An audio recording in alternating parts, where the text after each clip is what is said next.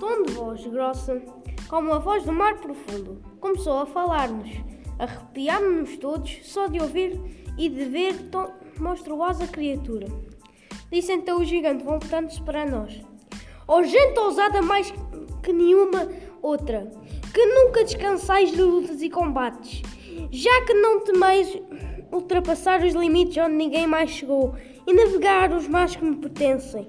Já que vim desvassar os meus segredos escondidos, que nenhum humano deveria conhecer, ouvi agora os danos que prevês para vós, para a vossa raça, que subjugará, no entanto, ainda todo o largo mar e toda a imensa terra.